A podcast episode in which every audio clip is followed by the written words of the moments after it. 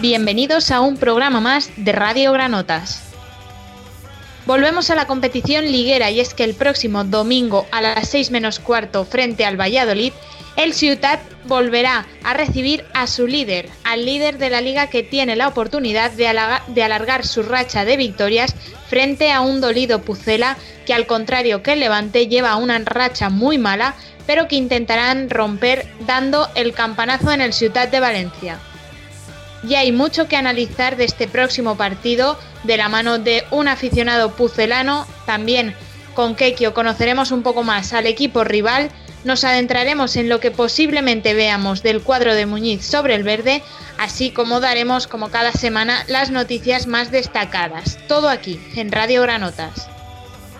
Y para todo ello he de presentaros primero de todo a los compañeros que estarán hoy conmigo en el programa. Kekio, bienvenido de nuevo. Hola, ¿qué tal? Carlos Pérez, bienvenido al programa. Hola a todos. Y Jorge La Casa, muy buenas de nuevo. Buenas, encantado de estar con vosotros. Y como a todos, eh, a todos vosotros, a todos los oyentes, daros las gracias por estar ahí un programa más y recordaros que este programa se puede escuchar en formato de podcast tanto en iVoox como en iTunes, en Radio Granotas, y podéis seguirnos a través de las redes sociales donde además de colgar cada vez el programa, podéis comentarnos eh, lo que queráis.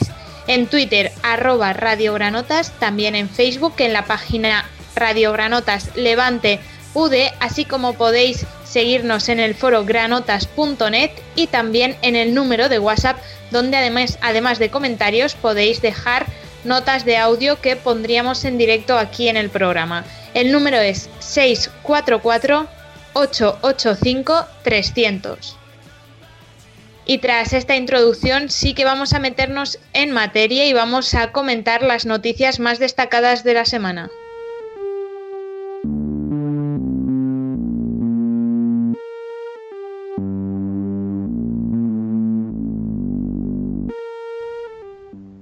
Ya somos 15.000. El Levante ya tiene 15.036 abonados para la temporada 16-17. Los levantinistas que todavía no han adquirido su pase aún pueden hacerlo tanto si son renovaciones como nuevas altas en las oficinas del club.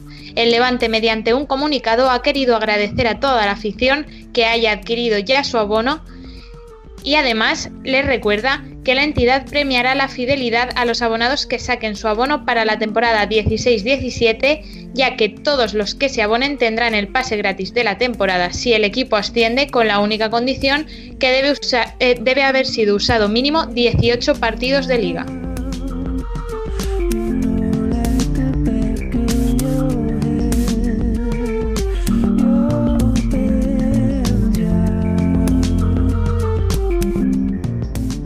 Vuelve Postigo y Rubén García mejora.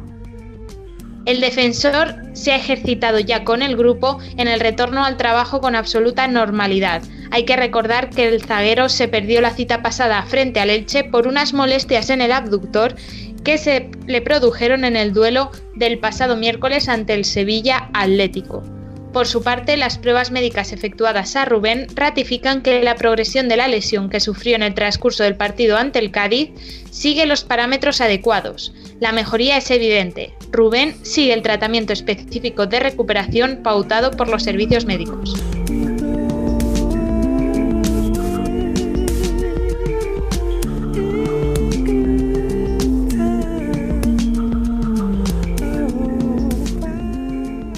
Pedro López sancionado.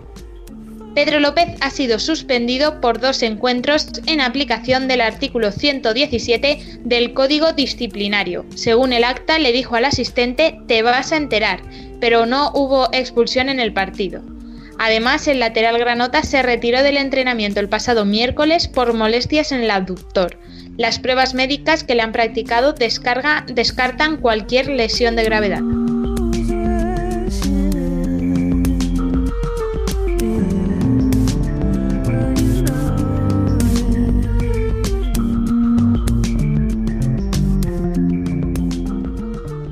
Ya tenemos horario para el partido contra el Mirandés.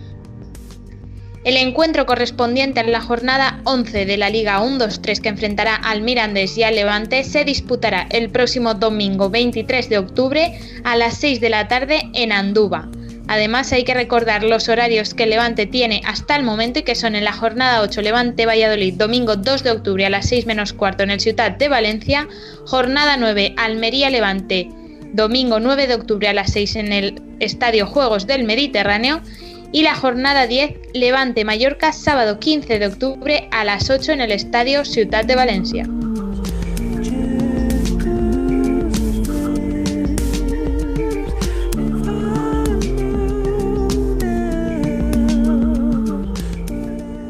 Y hay viaje para Almería con Levante Fans. Así es, lo decíamos hace apenas unos segundos. El próximo domingo 9 de octubre habrá una salida desde el parking del Ciutat a las 9 y quien quiera viajar con Levante Fans lo podrá hacer si es socio solo por 20 euros y los no socios tendrán viaje más entrada por 25. Levante Fans se va a Almería.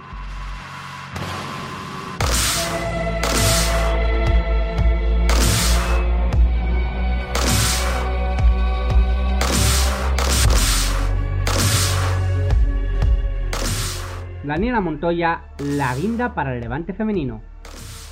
El Levante femenino está completando un buen arranque de la Liga Iberdrola, como demuestran los 7 puntos de 9 que la mantienen en la zona noble de la clasificación. Y por si fuera poco, a partir de hoy le añade un poco más de azúcar a la situación. Y es que Daniela Montoya, centrocampista colombiana de 25 años que ficharon el pasado verano, ha aterrizado este martes en el aeropuerto de Manises para ponerse a las órdenes de Andrés Tudela. Alright.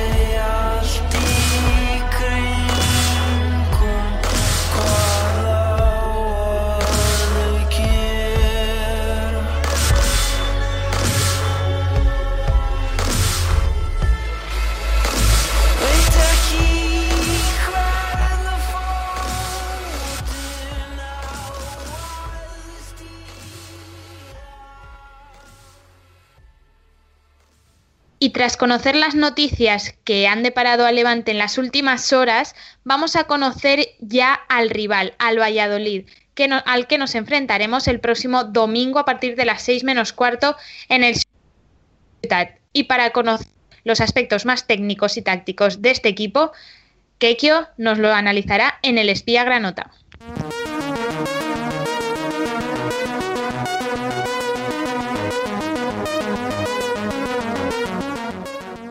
Afianzado a la victoria por la mínima, el Levante se ha recuperado del tropezón en Córdoba y deja atrás una semana donde ha conseguido ofrecer sensaciones muy buenas.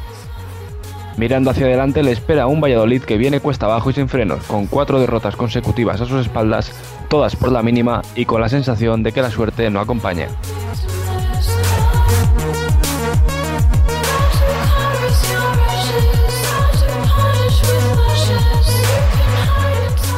El conjunto de Paco Herrera lo tendrá difícil para remontar la situación actual de su equipo, pero lo intentará proponiendo un equipo que formará un 1-4-2-3-1 sobre el terreno de juego. El entrenador catalán utilizó el 1-4-4-2 en los primeros partidos donde los resultados sí acompañaron y lo acabó reconvirtiendo al ya comentado 1-4-2-3-1 que no ha dado tan buenos resultados. También cabe recordar la etapa de Paco Herrera en Las Palmas donde utilizaba el 1-4-3-3 en esta misma categoría y acabó dándole también muy buenos resultados.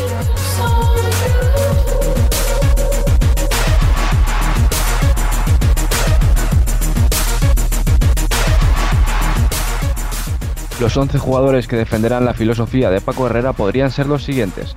Becerra bajo palos, Javi Moyano, Rafa, Guitián y Luciano Balbi formando la zaga. Alex López y André Leao en el doble pivote.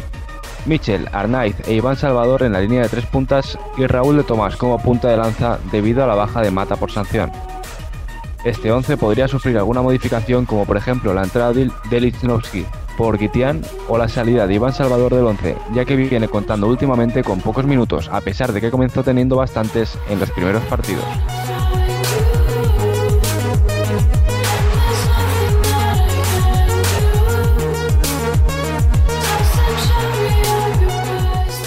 Empate técnico en el histórico de resultados recientes. Lo llamaremos así mejor, pues el Valladolid nos desequilibra la balanza por muy poco, De los últimos ocho partidos, dos han sido victorias para el Levante, tres han sido empates y tres han sido victorias para el Valladolid. El Valladolid ha ganado una vez en el Ciutat, lo hizo en el 2008 por un contundente 0-3 en una temporada para olvidar del conjunto Granota.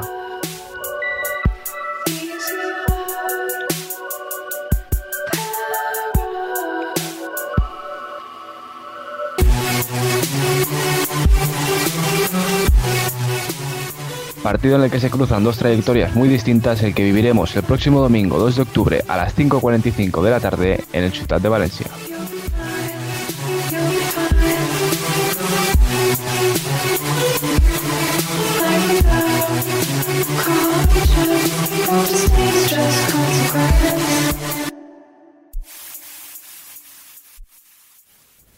Y seguimos con el rival, seguimos analizando al Real Valladolid y hoy Jorge contacta con alguien de allí, de Pucela. Jorge, ¿con quién conectamos hoy? Hoy está con nosotros Pedro Parra, aficionado del Real Valladolid y antiguo redactor en Babel. Muchas gracias Pedro por participar en Radio Granotas. Muchas gracias a vosotros, Jorge. Siete puntos en los tres primeros partidos y señalaban al Valladolid como uno de los más claros candidatos al ascenso. Sin embargo, cuatro derrotas frustran el buen comienzo de temporada. ¿Cómo valoras este comienzo de liga?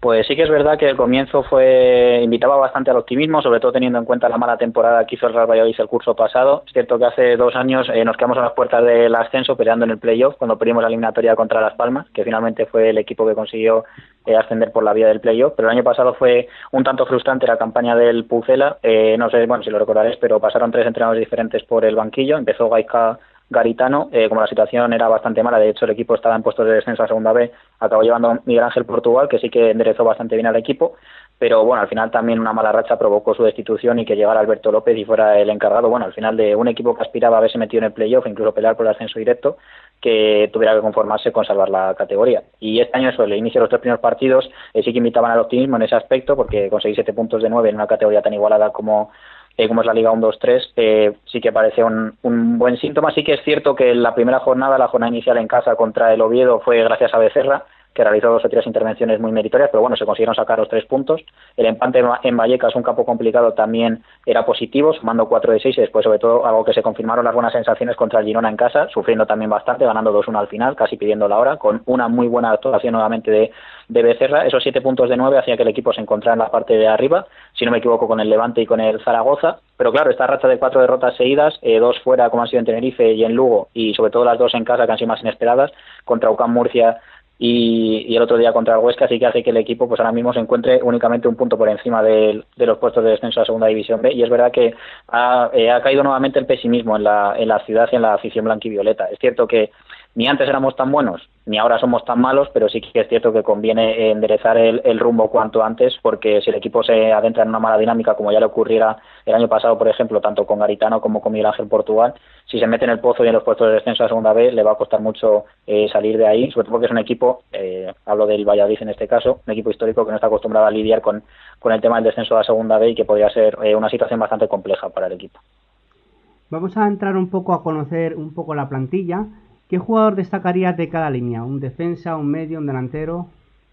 Bueno, empiezo por la portería, si quieres también. Eh, te puedo hablar de eh, Becerra, que bueno va a ser titular indiscutible a priori durante toda la temporada. Lo que te digo, en los tres primeros partidos fundamental, sobre todo los, eh, la victoria, las victorias contra Oviedo y, y también en casa contra el Girona, incluso en Vallecas contra el Rayo realizó, me acuerdo, una muy buena parada a Patrick Ever tras un centro de Javi Guerra, precisamente dos exjugadores del, del Real Valladolid. Sí que es cierto que ahora ha cometido un par de fallos, principalmente el que, el que realizó en, el partido en casa contra Lucan Murcia, que se perdió 0-1 en el último minuto. Lucan Murcia en un partido que no había llevado, ni siquiera había tirado eh, entre los tres palos en todo el encuentro y en el último minuto se encontró con un fallo de cancerbero blanquivioleta que provocó que los murcianos pues consideran de hecho su primera victoria histórica en toda la segunda división en un campo como el como el José Zorrilla y dejar a la afición bastante bastante congelada. Y aparte de las gélidas temperaturas que hay normalmente en Valladolid, la afición se quedó bastante helada después de ese varapalo Eh, después de la derrota, bueno, ya, ya, venía el equipo de la derrota en el campo del, del, Tenerife y a la siguiente semana, bueno, fue jornada de tres semanas en el campo del Lugo, un rival al que se antojaba complicado pues estar en la zona alta. Se hizo una primera parte bastante mala en la que de nuevo no culpo ni mucho menos señalo a, a Becerra, pero sí que es verdad que cometió otro error que también acabó eh, pagando el equipo, aunque bueno, fue más fallo general de todo el equipo, no tanto de Becerra en concreto. De todas maneras, la portería está bien cubierta con Isaac Becerra, lo ha demostrado durante todos estos años en el, en el Girona y lo viene haciendo bastante bien el Valladolid. Yo estoy convencido de que recuperará de nuevo la confianza y defenderá bien los palos del Pucera. Y en caso de que le sucediera cualquier tipo de problema, Pau Torres, que ha llegado procedente a la vez, también es un recambio de garantías para la meta vallisoletana. En cuanto a la defensa, destacar a Rafa, ya estuviera en su día en el Real Valladolid, ha vuelto, ha vuelto esta campaña y está siendo uno de los eh, jugadores más solventes de la plantilla, está aportando una gran madurez y experiencia y en el eje central de la zaga se está convirtiendo en el auténtico eh, referente y el mariscal eh, de la defensa albivioleta. Y también hay que destacar a Moyano, antiguo jugador de, del Tenerife, eh, que ya es, si no me equivoco, su tercera campaña en el Real Valladolid y bueno, está demostrando igual, aportando una gran dosis de veteranía, ese, ese liderazgo tan necesario en un equipo y una plantilla más joven que se ha reforzado bastante, que ha cambiado mucho en comparación con, con el curso anterior, el Real Valladolid, entonces está claro que tiene jugadores como Moyano y como también era el caso de Rafa que mencionaba anteriormente, tienen que tirar de galones para sacar la situación adelante porque es verdad que la tesitura ahora mismo que se encuentra el Valladolid es realmente complicada. En el centro del campo te puedo destacar a Alex López, es caridad pura, talento innato, lo que tiene este jugador, lo está demostrando, sí que es verdad que a lo mejor se puede encontrar un poco solo en ciertas ocasiones en la medular albivioleta, también por el cambio que ha supuesto el esquema eh, tras la llegada de Paco Herrera. Normalmente el Valladolid en los últimos años estaba siendo más partidario de un 4-2-3-1, pero Paco Herrera no digamos que ha revolucionado, pero sí que ha implantado su estilo para el 4-3-3, dándole más prioridad a los extremos. Entonces tenemos a Alex López en el medio y también a Joan Jordán, que es otro jugador joven, eh, también con muchísimo potencial. Eh, largo recorrido, es una de, los, de las joyas y de los talentos que ahora mismo tiene el Real Valladolid en sus filas actualmente y lo está demostrando la calidad que atesora en, en sus botas el talento que tiene también, el buen manejo de balón, el desplazamiento en largo, y bueno, son digamos los dos pilares fundamentales que tiene ahora mismo el Pucela en el medio. También hay que decir de eh, Joan Jordán que probablemente se vaya alternando con, con Michel Herrero en el centro del campo del, del Real Valladolid. Y luego, como comentaba, el esquema de, de Paco Herrera da mucha prioridad a los extremos, entonces en la parcela ofensiva destaca sobre todo a José, jugador que había destacado mucho los últimos años en el filial del Valladolid, el Real Valladolid Promesas, y que ha sido una apuesta claramente de Paco Herrera, que le está saliendo bien. Es verdad que el muchacho no está del todo acertado como le gustaría de cara a portería, pero está siendo de lo mejor en el inicio del Pucela, de lo poco que se puede destacar ahora, sobre todo de las cuatro derrotas seguidas. Y en punta de lanza, eh, Mata, eh, jugador también que ha venido procedente del Girona este verano, igual que Becerra en la, en la portería. Un delantero que no se caracteriza por ser un matador, por no ser un killer, pero sí que es más un perfil eh, de tanqueta, podríamos decir, delantero tanqueta para facilitar la labor de sus compañeros en, en, segundas jugadas. Yo creo que así, a, grandes rasgos, de la plantilla del Real Valladolid este año es lo que podemos destacar. Y centrándonos un poco más, y muy brevemente, ¿qué es para ti lo que es mejor de este equipo y lo peor? O lo menos bueno? Pues, lo mejor, eh, va a ser curioso, sobre todo teniendo en cuenta las últimas cuatro jornadas, pero la defensa. La defensa sí que aporta una gran solvencia de estabilidad. Es cierto que en estas cuatro derrotas consecutivas se han cometido fallos bastante importantes, como te decía con, con Becerra en la portería. También, por ejemplo, el otro día los dos goles del Huesca vienen propiciados por errores en la zaga, pero es cierto que de lo mejor que tiene este equipo, sobre todo por la llegada de Paco Herrera, es que cuesta mucho hacerle gol. Parece que no lo refleja los últimos cuatro encuentros, aunque si nos damos cuenta han sido perdidos eh, todos por la mínima. El Huesca ha realizado dos goles, pero es verdad que la defensa es casi lo mejor que tiene el equipo. Lo peor, lo menos bueno que me comentabas, eh, sin duda el, que el equipo no ha sido capaz de sobreponerse a las cuatro derrotas seguidas que acaba de, sufrir. Bueno, sobre todo no se ha repuesto de la derrota en Tenerife, que es lo que ha provocado las otras tres y sumar esos cuatro partidos seguidos, cuatro jornadas sin sumar ningún punto, 0 de 12. Es una plantilla joven que tiene que madurar, pero evidentemente tiene que, eh, lo que te decía al principio, tiene que sobreponerse cuanto antes porque la situación es ya muy preocupante y es solo un punto por encima de los puestos de defensa segunda B. Si el equipo acabara descendiendo a esa categoría, probablemente eh, provocará su desaparición.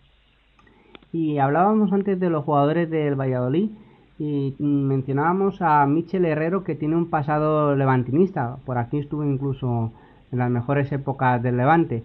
¿Qué, me, ¿Qué opinión te merece ese jugador? ¿Está jugando? ¿Te gusta?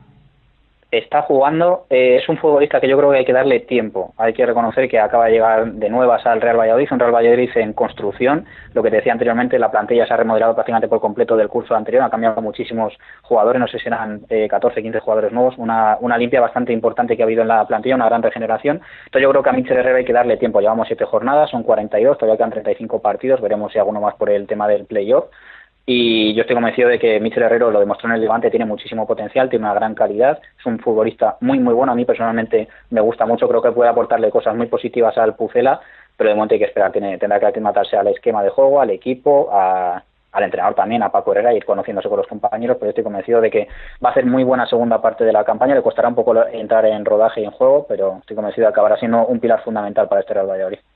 Por nuestra parte también tenemos algunos jugadores con pasado pucelano, como son Pedro López, hoy capitán Granota, y Roger. ¿Te acuerdas de ellos? ¿Qué, qué recuerdo guardas? Muy buen recuerdo por parte de los dos. Bueno, de, de, Pedro López, la verdad que para siempre quedará grabado en el recuerdo de la afición eh, pucelana, aquel golazo que le marcó Iker Casillas eh, con el Real Valladolid en Zorrilla, aquel empate a uno contra, contra el Real Madrid, pero no solo. Eso es, un, fue un zapatazo increíble, pero no es solo eso, claro, evidentemente. Hombre, cuando le preguntas a alguien por Pedro López, sobre todo a alguien que no es del Pucela, te seguramente se vaya a acordar de ese golazo al Real Madrid, sobre todo los aficionados del Madrid también lo recordarán bien, pero Pedro López es un jugador que dejó huella, que dejó una gran eh, un gran recorrido en el Pucela y que yo creo que la gran, sí, la mayoría de, la gran mayoría de los aficionados blanquivioletas, por lo menos los que nos consideramos normales, seguro que le recordamos con mucho cariño. Además era un jugador muy solvente, ahora muy experimentado, eh, y es eso, yo creo que además un jugador que cumplía, cumplidor, muy bien en sus labores defensivas y que no renunciaba nunca a incorporarse al ataque, como eso que comentábamos, aquel derechazo magnífico que marcó a Casillas y un futbolista que siempre será recordado y muy bien recordado aquí en, en Pucela. Eh, sobre Roger, ¿qué decirte? Pues igual, la verdad que fue una lástima eh, cuando vino cedido del, del, Levante, me acuerdo de la temporada con de la mano de Rubi, porque apenas al mes de empezar la temporada estaba siendo de lo mejor del equipo con diferencia. Aquella lesión que sufrió en el Molinón, eso es que le dejó seis meses en el dique seco y el equipo lo notó muchísimo, porque de hecho cuando se reincorporó el tramo final de la campaña aportó bastante en la fase regular, incluso en, en los playoffs contra Las Palmas fue de lo poco destacable con Hernán Pérez arriba del Pucela. Pero bueno, la temporada eh, pasada volvió otra vez en el mercado de invierno y otra vez pues fue, ya te digo, arriba eh, se notaba muchísimo eh, su garra, su entrega, pero es que no solo punto honor, aparte tiene muchísimo carácter Roger, que a veces le puede jugar un poco alguna mala pasada, pero sobre todo la calidad que tiene. Tiene muchísima calidad, es un delantero muy oportunista, un delantero inteligente, pillo, un ratón de área también muchas veces, y a mí es un jugador que personalmente me encanta y me fascina. Ojalá, ojalá siguiera en el, en el Real Valladolid. Y ya para acabar, vamos a centrarnos ya de lleno en lo que es el próximo partido contra el Levante aquí en Ciudad de Valencia. ¿Qué, qué espera de este partido? ¿Presentéis alguna baja, algún cambio por parte de Paco Herrera? Y si te pues, atreves a darnos eh, un resultado, por supuesto. Sí, bajas en principio no tenemos, bueno, al margen de la de Mata, el delantero que fue expulsado el pasado fin de semana en el partido contra el Huesca, en teoría no hay ningún lesionado, ninguna baja más por acumulación de amonestaciones o, expulsiones, entonces eh, Paco Herrera tiene a su disposición a prácticamente toda su plantilla, excepción de Mata, como te comentaba. Cambios en el 11 es previsible que sí que se produzca alguna alguna modificación, sobre todo teniendo en cuenta eso, la mala racha que lleva el equipo de cuatro derrotas seguidas. Se prevé que a lo mejor Lichnowsky pueda volver al, al eje central de la zaga.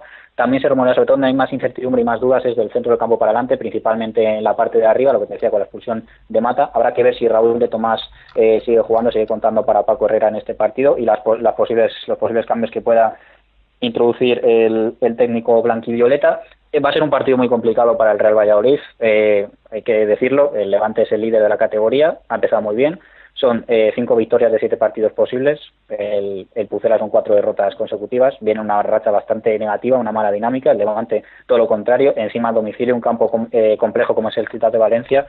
Eh, yo, la verdad es que sinceramente lo que espero del Pucela es que ya rompa por fin esa mala dinámica, que por lo menos consiga puntuar. Un empate para el Valladolid creo que sería un buen resultado. Y ya que me pedías una porra, pues venga, me pronostico con un empate aún. Pues muchas gracias por participar en Radio Granota, darnos a conocer al Real Valladolid de tu mano y desearos mucha suerte en los venideros partidos, pero claro, como siempre digo, a partir del próximo lunes. Y ojalá la próxima temporada podamos repetir este duelo, pero en primera. La verdad que sí, sería todo un placer. Muchas gracias a vosotros, Jorge, y mucha suerte con el programa. Un saludo. Un saludo.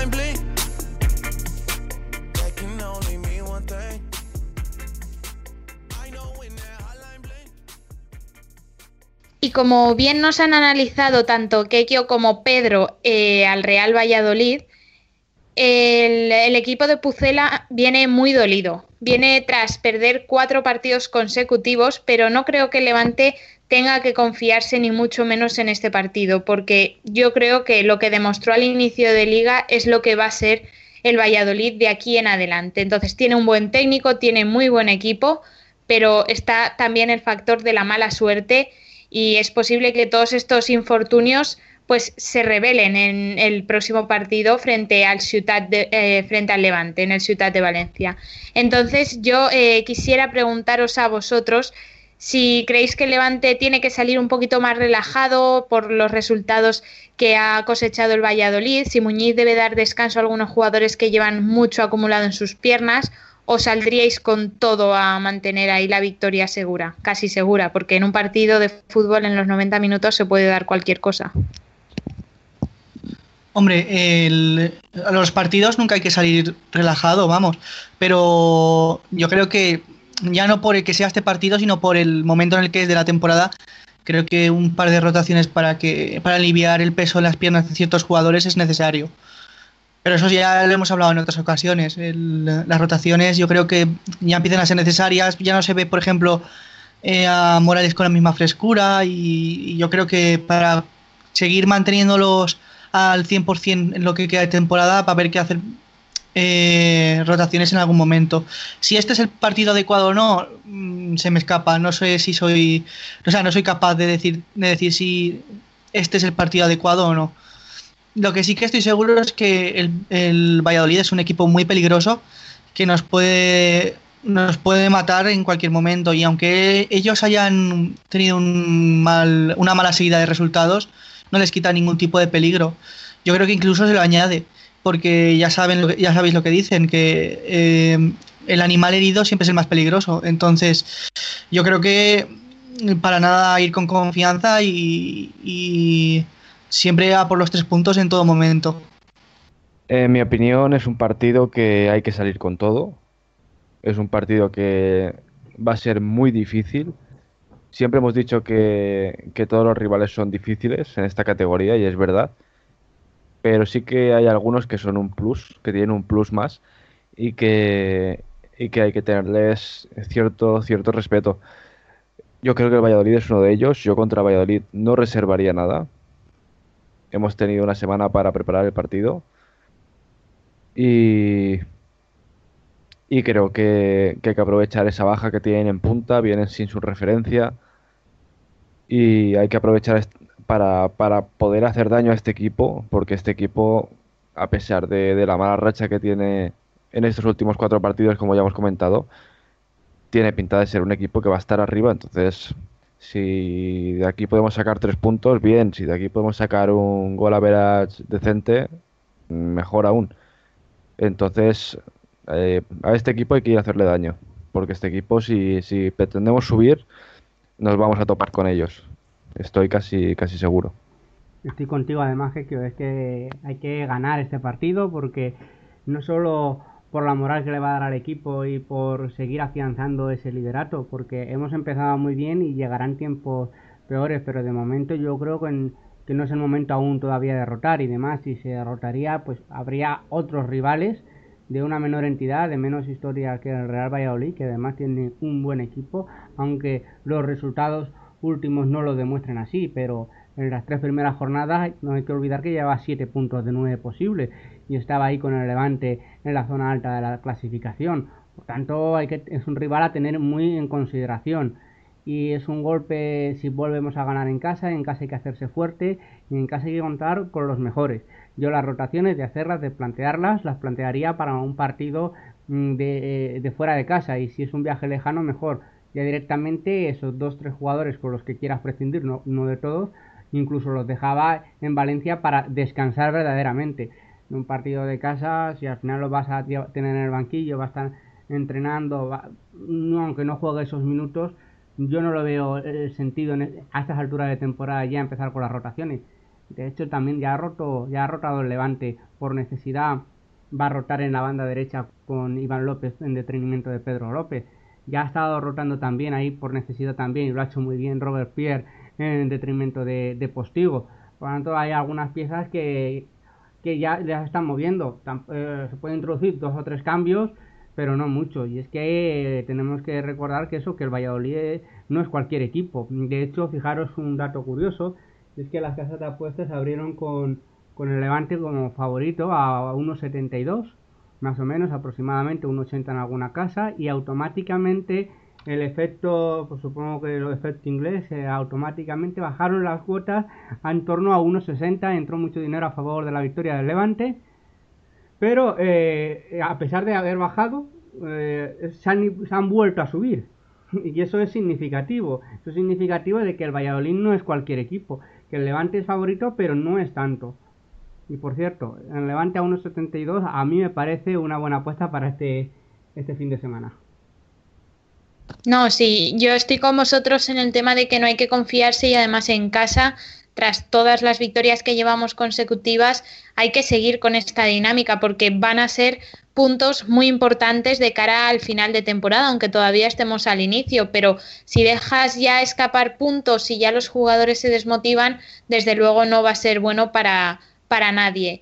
Y hay mucha amiga en este partido, nos lo comentaba Pedro, porque hay eh, jugadores del Valladolid que estuvieron en el Levante y jugadores del Levante que estuvieron en el Valladolid.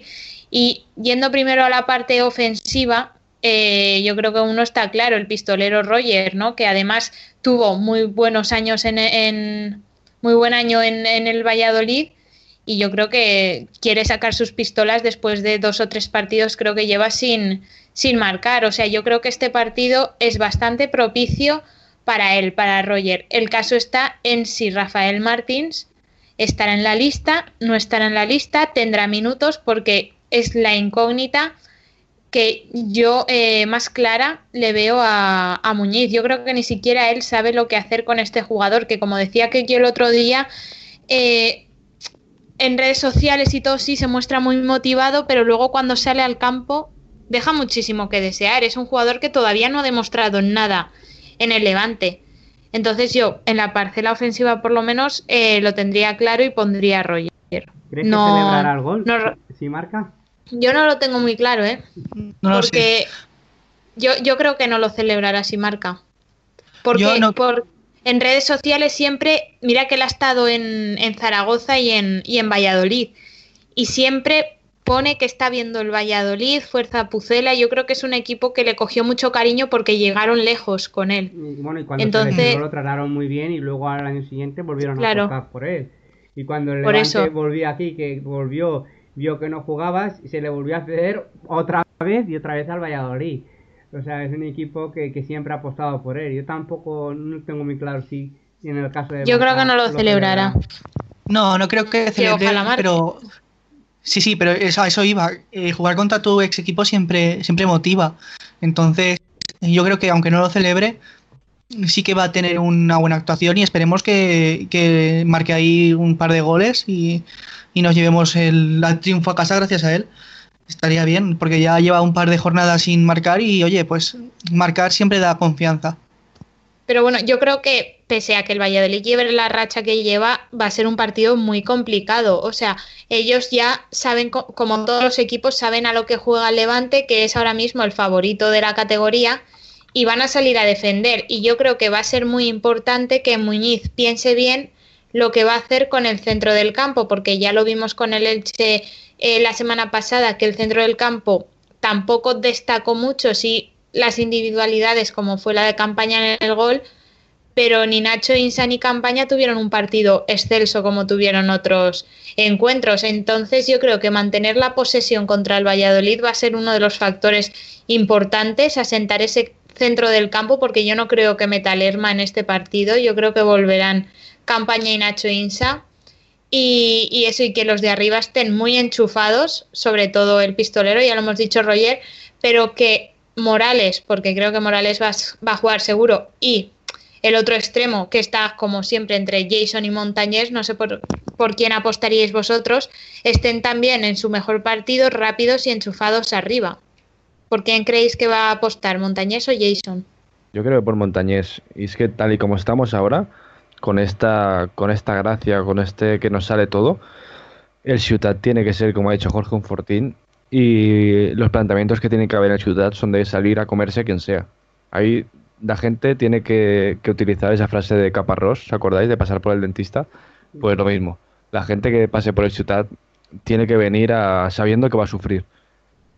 Y esa es la sensación que tiene que dar o la imagen que tiene que dar desde fuera el Levante. Un equipo que en casa sale a por todas y fuera sale a, rascar. Y, un equipo donde juegan los mejores eh, jugadores de la categoría. Y yo creo que eso se está viendo. Hay jugadores que ya nos gustaría mucho haberlos tenido el año pasado en primera división. Entonces yo creo que Levante eh, se ha hecho muy fuerte, no solo en casa, sino también fuera. Ya vemos que la victoria frente a Leche yo creo que fue un revulsivo muy fuerte para, para todos, porque se venían de resultados no tan buenos eh, fuera como en casa. En casa llevamos de tres partidos, tres victorias, y fuera ya cosechaste la primera derrota en Córdoba. Y el Elche yo creo que fue un plus de, de motivación para todos. Entonces tengo claro que este partido el Levante va a salir a dar el 110%, si hay. Yo creo que ahí no hay. Y desde los primeros compases del partido. No hay cuestión. De hecho, lo que tiene que hacer es salir en la primera parte a matar el partido. Y de hecho, por, mucho, por lo que decía, comentabas tú y por lo que comentaba Kekio. Me habéis hecho, hablando de este tema, he mirado las cuentas del partido de la primera parte, a ver cuánto se pagaba el Levante por curiosidad. Y la verdad es que se paga dos y medio que gana la primera parte aunque yo me tiraría ahí y una recomendación también para las apuestas, y me gusta más incluso con la victoria, que es el Levante primera parte y gana en asiático menos 0.25, que en el caso de que se vaya a empate al descanso, solo se pierde la mitad de la cantidad apostada, si apuestas 10 euros perderías 5. Ahora, si gana el Levante, duplicamos la cantidad, de 10 sacamos 20. Eh, me gusta bastante interesante por el planteamiento que puede eh, eh, que puede sacar el Levante para este partido y salir en los primeros minutos a morder y aprovechar la posible incertidumbre que, puede tener el Valladolid al venir de cuatro derrotas consecutivas, que se dice pronto. Bueno, y luego también estará el tema de, de cómo se desarrolla el partido, los cambios, que eso es. Yo creo que Muñiz siempre eh, da alguna sorpresa en sus convocatorias o bien un día se deja fuera a, Rafael, otro día a Sabeljic. Entonces no sabemos cuál nos deparará este próximo partido, pero lo que, lo que pensamos es que está clarísimo que el Levante tiene que salir a darlo todo. Y luego la afición también. Ya se está moviendo un desplazamiento a Almería. Yo creo que se han hecho desplazamientos a todos los campos en los que ha jugado el Levante este año. Eh, que Levante Fans esté al 100% y haya esa comunión entre afición, aficionados, delegación, peñas y Levante Fans es muy, muy importante y además los jugadores también lo están diciendo, que ese apoyo que se tiene este año, esa comunión que hay entre todos, es muy, muy importante. No sé qué pensáis vosotros, si el Ciutat es ya un fortín o todavía queda para, para que sea el fortín del Levante este año. El Ciudad será un fortín cuando lleguemos a mitad de temporada y podamos decir que, seguimos siendo allí, o sea, en casa, una, potencia que, sea tomar, a tomar en consideración.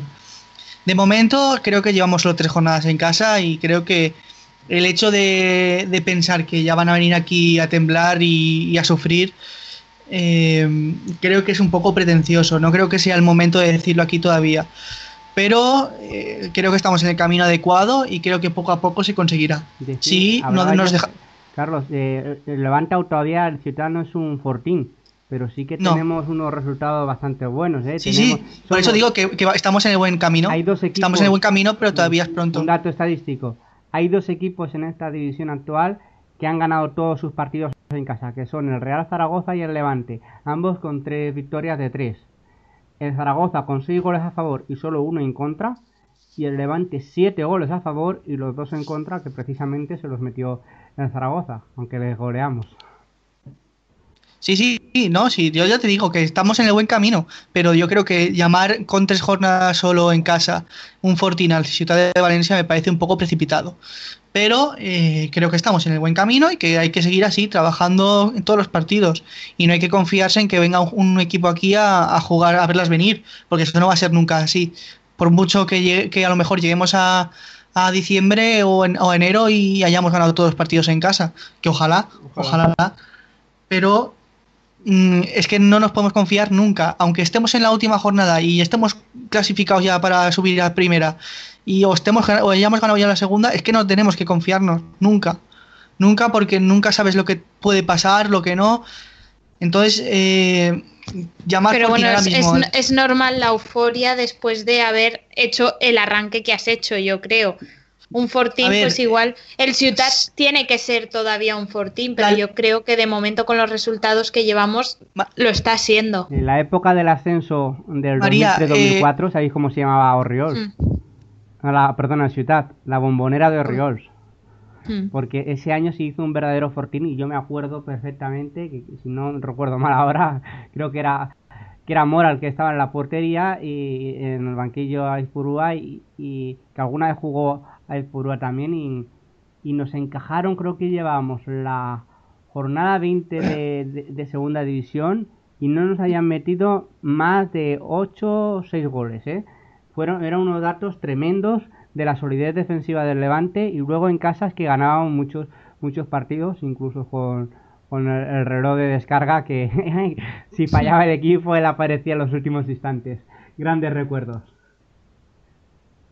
Bueno, y el que será serán bajas eh, definitivas y seguras tanto Rubén García como Pedro López. Rubén García lo hemos dicho anteriormente que todavía no se ha recuperado, Postigo sí y muy, muy probablemente será la pareja de central junto con Chema, pero Pedro López en el lateral que estaba siendo titular desde el inicio de liga, aunque en los últimos partidos ya le quitó el puesto Iván López, eh, estará dos encuentros expulsados. Según el artículo 117, esto tiene que ser así, tiene que estar los dos partidos expulsados en caso de que eh, haya dicho lo de te vas a enterar. Esto, Jorge, yo te pregunto a ti porque sé que de temas jurídicos sabes más.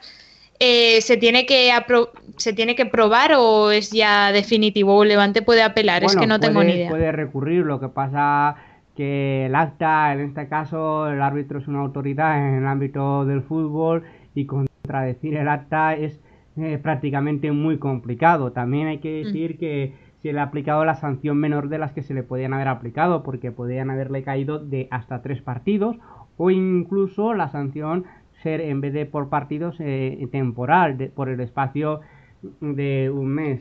Estaba mirando, mm. consultando precisamente ahora mismo el artículo y pone dirigirse a árbitros directivos con actitudes de menosprecio desconsideración siempre que la acción no constituya una falta más grave. Es decir, claro, la, la, frase hay que tener cuidado con lo que se le dice a los árbitros, porque claro, actitudes de menosprecio o de desconsideración, cualquier cosa que tú le digas a, árbitro, como, como le digas, es, que- es que no estás ciego o que no lo ves, luego Y lo que, vas a ver por la y que ha dicho pues te vas, a, te vas a enterar suena amenazante, pero insulto no hay. Mm, Ya, pero es que eh, en ese, eh, claro, puede ser, sí, de verdad que la frase te vas a enterar no suena a menosprecio ni a desconsideración, suena más a la amenaza, al insulto, que es el Sí, sí. 116 el que, que lo sanciona y lo sanciona precisamente eh, con lo mismo, dice insultar, ofender, amenazar o provocar a otro siempre que no constituya falta más grave, se sanciona con suspensión de 1 a 3 partidos o por tiempo de hasta un mes. Por tanto, a nivel de cuantitativo de sanción viene a ser, ser lo mismo, pero claro, te vas a enterar. Yo supongo que habrán aplicado el 117 porque es dirigirse hacia el árbitro. Al, al y el árbitro. otro parece que es más pensado hacia los propios jugadores, porque habla de provocar a otro, no provocar a- al árbitro, porque aquí hablan árbitros, directivos, autoridades deportivas. Bueno, eh, yo creo que viene por ahí. Y siempre, claro, el menosprecio, pues, o la Sí, desconsideración. más o menos. pues, más o- son yo creo que está entendido. Sí, Mm. sí. Cosa que Es más am- amenazante que, que menosprecio, eh, la como tú cosa es que, dicho esto, habrá que tener cuidado porque aquí no especifica en el propio código disciplinario de la federación que sean actitudes dentro del campo y, y ojo porque las, esto creo que se podrá aplicar en ruedas de prensa o en declaraciones de jugadores a cualquier medio de Jorge. comunicación. Sí. Jorge, y en cuanto a lo que el otro día comentó, esto ya completamente fuera de Levante, ¿eh? comentó Luis Suárez sobre el fútbol femenino, básicamente, ahí no hay nadie, nadie entra a eso, porque para mí fue una falta de respeto completamente. Y ahí nadie, nadie, nada se ha hablado de una sanción ni nada. Yo pregunto por, ahí por enterarme. que entrar de oficio, pero ahí estamos en la de siempre. ¿Cuándo se entra de oficio y cuándo no? Pues depende de, de, la persona, de la relevancia que tenga y, si quieren o no quieren. Claro, la cosa es que en este caso, si, no recuerdo mal, eh, las palabras estaban reflejadas en otras en el apartado de otras consideraciones del acta del partido. Y claro, el acta es un documento oficial. Si está en el acta esas palabras, pues, ahí ya... Hay que aplicar lo que pone en el código de comportamiento. Claro, si ahora me dices que no lo ha puesto en el acta y pues ya es otra cosa. Pero vamos. Vale, sí, yo creo que queda claro. mucho más. Eso sí, que se controlen los jugadores, que a partir de ahora, pues. Claro, y pues, además Pedro López, que es el capitán. Sí, exacto, encima, encima de eso. Pero bueno, si tenía también unas molestias, así que en parte una cosa con, contrarresta. Sí, bueno, pero las molestias eh, han quedado en nada, lo decíamos antes, las molestias han sido un pequeño pinchazo en el abductor eh, la mañana del miércoles y quedó eso en un susto. Las pruebas médicas no, no, resaltaban nada relevante que tuviera Pedro López, pero bueno, lo que iba es que con Pedro López sancionado, con Rubén García lesionado y con Berza eh, prácticamente que no cuenta para Muñiz, Morales portará de nuevo el brazalete de capitán. Yo creo que Morales es un buen capitán y como capitán del Levante eh, puede ser de, los mejores que ha, tenido, que ha tenido hasta ahora el club. Lo que pasa es que si le acompañara el juego de estas últimas semanas, el buen juego que tiene Morales, con, portando el brazalete de capitán, yo no sé hasta qué punto el comandante eh, tendría ya, lo idolatraría todo el Ciudad y toda la segunda división, porque están diciendo que en forma eh, es el mejor. Claro, le falta, le, le, falta la chispa, le falta el gol como no, eh, ojalá lo pueda marcar portando el brazalete de capitán en casa y dando una victoria contra el Valladolid. ¿Creéis que Morales está a la altura? Yo creo que es una pregunta que está de más, pero ¿creéis que está a la altura del brazalete, no? Y tanto, y tanto. Bueno, pues con este y tanto de, que yo, creo que se reafirma que tenemos un buen capitán, tenemos una buena plantilla y que hay que seguir luchando desde, desde la afición que podemos eh, animar al Levante hasta los propios jugadores que yo creo que lo van a dar todo el próximo domingo a las 6 menos cuarto en el Ciutat frente al Valladolid. Y así vamos ya cerrando nuestra tertulia. Eh, chicos, ha sido un placer estar un programa más con vosotros. Jorge La Casa, hasta la próxima. Hasta la próxima, encantado de estar con vosotros. Que un placer de nuevo tenerte en el programa. El placer es mío, que vaya bien. Y Carlos, muchas gracias y hasta la próxima.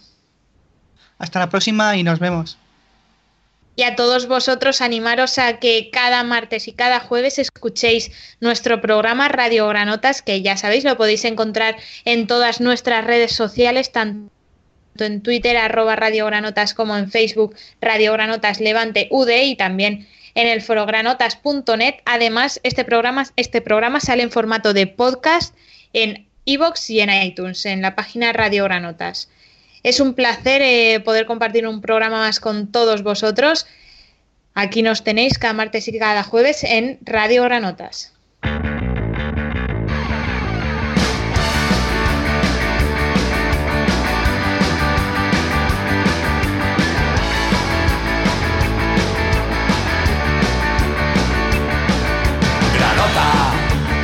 Yo quiero ser granota para animar a mi levante a darle gloria a la pelota.